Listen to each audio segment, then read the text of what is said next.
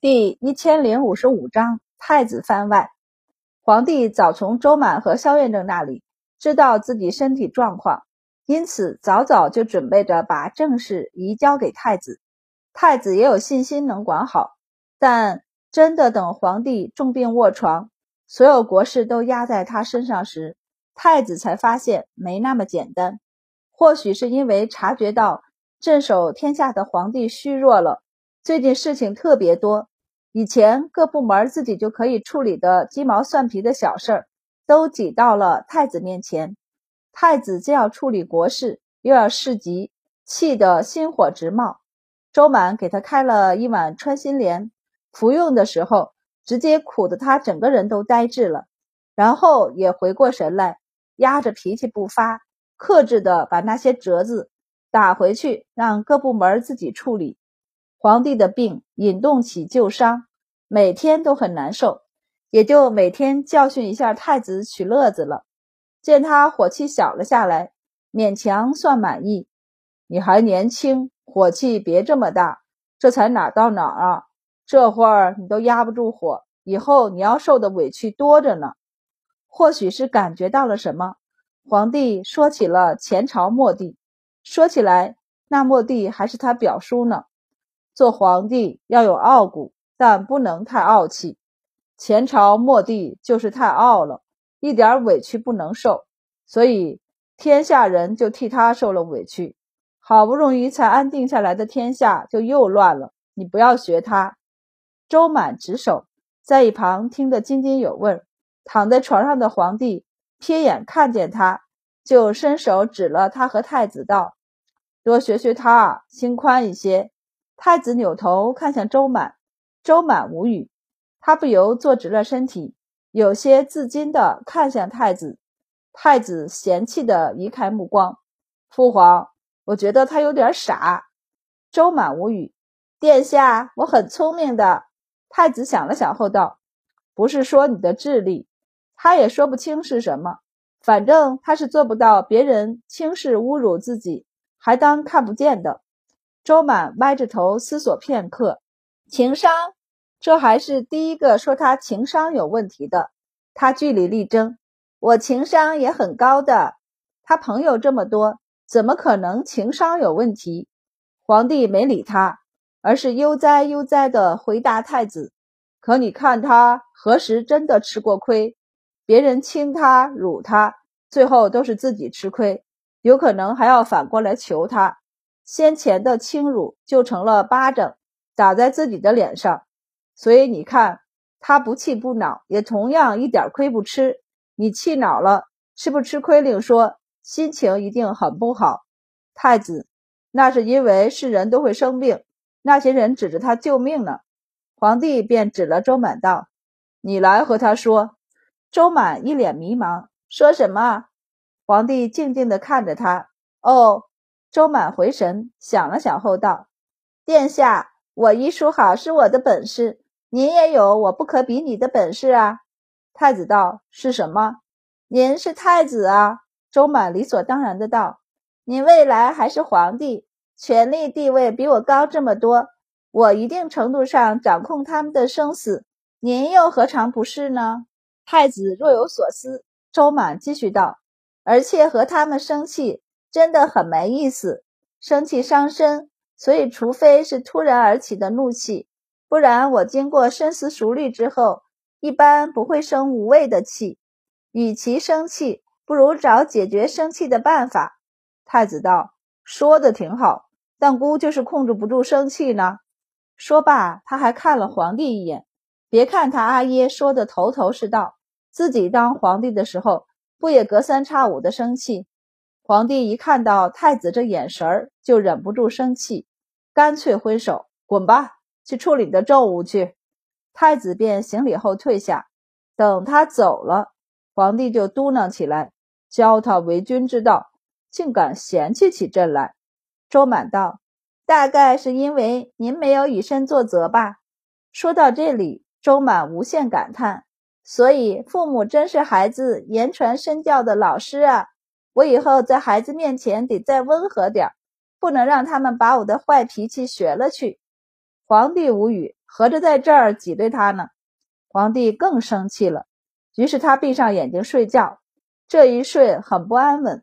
等他终于昏昏沉沉地睁开眼睛时，周满大松了一口气，将他身上的针拔了，和一旁眼眶红红的皇后道：“陛下醒了，接下来一段时间应该没事儿了。”皇帝觉得喉咙干痒，又疼又辣，张了张嘴巴。皇后立即端了温水上前喂他。皇帝喝了两口，目光在屋内一扫，哑着声音问：“朕睡了多久了？”周满答道：“陛下昏睡了两日。”虽然早知有今日，但皇帝还是觉得不可思议。朕先前觉得身体还不错，便是重病。也不至于底子这么薄弱，一下就昏睡两日吧。周满迟疑地看向皇后，皇帝微微蹙眉，问皇后：“谷中呢？”皇后知道他的性子，瞒着他反而让他忧虑，不如坦白，于是道：“谷中被拿下了。”皇帝面色一变，不由坐直一些：“怎么了？”皇后回头看了儿女们一眼，让太子把他们带下去。他留下和皇帝说：“毕竟是父亲的后宅事，孩子们不宜参与。”前日太子刚从陛下这儿出去，陛下便一睡不起。皇后看了周满一眼后道：“因为值守的是周满，所以外面有些不好的猜测。”皇帝没好气的道：“怎么？他们猜朕被太子和周满联合软禁逼宫了？他都日落西山了。”太子失心疯，才想逼宫，老老实实的等上一段时间，不就能名正言顺的当皇帝了吗？皇后叹息一声道：“陛下想得通透是陛下的心胸，但这世上不是谁都能和陛下一样的，而且他们是陛下的臣子，自然要为陛下着想的。”皇后并不站在太子那边，而是站在公正的角度上看待这件事儿。这让皇帝心气顺了一些，对那些妄加揣测的臣子没那么生气了。皇后细声细气地安抚住皇帝，这才继续道：“所以陛下昏睡不醒后，便由三高官联合大理寺刑部介入调查。”皇后不由看了周满一眼，闷声道：“这两日让周太医受委屈了。”周满亲眼见证了皇后是怎么安抚住皇帝。一时没回神，见皇后看过来，忙摇头，不委屈，只要是为陛下好，我都不委屈。皇帝也就稀奇的看了周满一眼，周青，你这话朕听着怪别扭的。皇后横了皇帝一眼，平时他也没少对着朝中大臣抛白心情，说起来好话来一套一套的，不是说失去这个臣子不行，就是说见到那个爱卿。如遇甘泉，怎么轮到周满就不行了？皇帝被皇后一瞪，立即往后靠在枕头上，老实了。他对着一群老头子说情话没什么，毕竟他自己就是老头。但对着周满一个娇滴滴的小娘子说情话，算怎么回事儿？传出去，他们君臣之间还能纯洁吗？他靠在枕头上问道：“然后呢？”然后周满就被软禁在宫中。当然。对他的软禁其实不严格，最倒霉的是太子。他刚到前殿处理政务，批折子才批的精神上来，突然有人来报皇帝昏睡过去了。他急匆匆赶到皇帝的寝宫，才开了一个头，便被人质问他是不是联合周满对皇帝做了什么，不然为何先前皇帝身体挺好，今日就突然昏睡了？太子当场就被气笑了。皇帝身体好，他身体好能病重吗？也不看看他缠绵病榻多长时间了。太子当场就道：“既然诸位大人不信孤，大可以进宫来查。要是查不出什么东西来，正想放狠话威胁他们的太子，一抬头就对上了站在皇帝床侧瞪他的周满。先前周满和皇帝的话。”就在脑海中浮现，他勉强压下怒气，转了转话音道：“孤也会禀明父皇处置你们。”一直提着心的赵国公暗暗松了一口气，生怕太子说出砍了你们、诛你们三族这类的话。真这样说，只怕本来没有的事儿，那些人也会想尽办法使其有事儿。只要太子不是真的在造反路上，此时一动不如一静，一强不如一怂。于是赵国公主动提起，让太子在偏殿侍疾，他们这些大臣也轮流入宫侍疾。说是侍疾。其实是把太子放在眼皮子底下看着，俗称软禁。有他们这些大臣在，不仅可以保证皇帝的安全，也能保证太子的。只等皇帝醒来，便能处理此事。说到底，以赵国公和李尚书等为首的官员，还是不相信太子会在此时害皇帝。但朝中声音驳杂，人心浮动，不如以退为进。先安抚住百官再说。太子被舅舅一再的使眼色，暗暗哼了一声后，冷静下来，默认了他们的处置。这皇宫是在阴里和母后的掌控之下，只要母后在，只要阴里不背叛皇帝，那他就不会有危险。所以太子对被软禁在侧殿中并不是很担忧，他担心的是他爹，他不会真的被人害了才昏睡不醒的吧？太子被带下去时，忍不住看了一眼周满。周满微微冲他摇头，表示不是。太子放下心来，和人去了偏殿。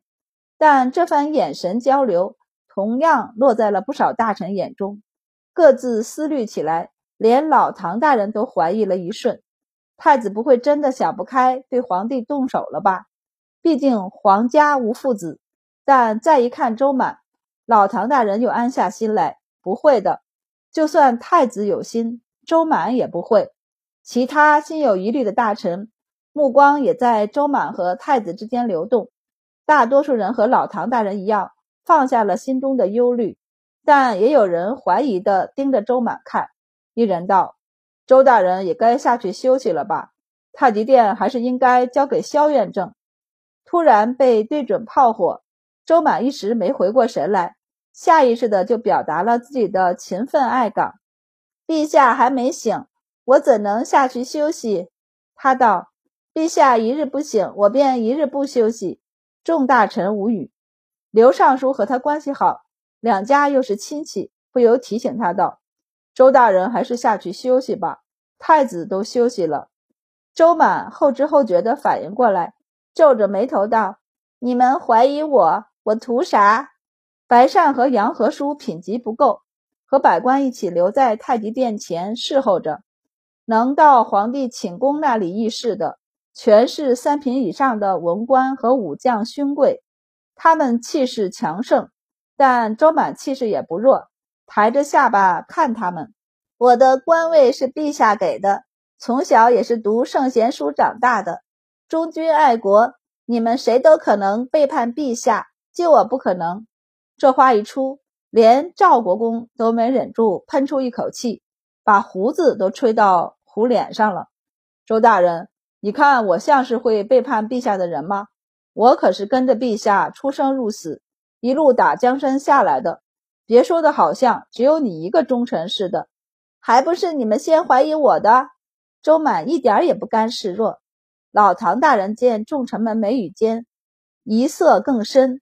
生怕周满辩解之后反而弄巧成拙，忙道：“那是因为陛下昏睡前是你值守，这是例行公事。”周满心气顺了一些，唐相早如此说，我也就不会这么生气了。有人道：“那不过是唐相粉饰之语罢了。”周大人，从昨天后半夜到现在，只有你一个太医留在陛下身边，而天下人皆知你是太子的人。周满闻言跳起来，放屁！我怎么就是太子的人了？我分明是陛下的人。周满义正言辞的道：“我的官儿是陛下封的。”众人无语，谁不知道你和白善是太子的人啊？周满见他们一脸不相信的样子，忍不住道：“我说真的，你们说一说，你们谁跟陛下没有利益相悖之处？”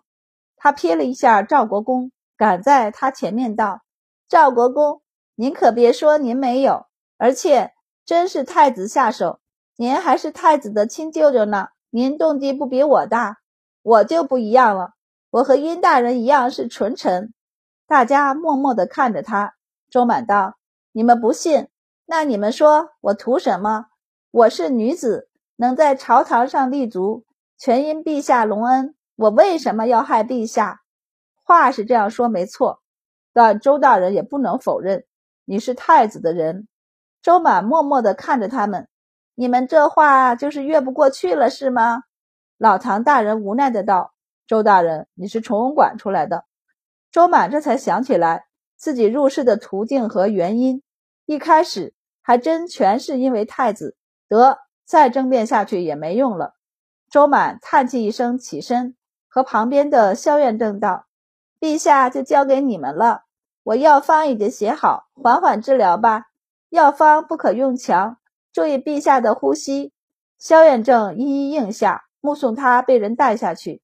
好在周满虽被带下去，但大家也觉得他参与的可能性不大。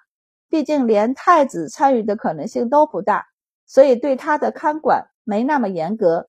他虽然不能和外面的人联系，但要书、要笔墨纸砚这些东西还是可以的，甚至还能从宫女内侍口中知道皇帝的情况。谁也没想到皇帝会一连昏睡两天，就是周满也没想到。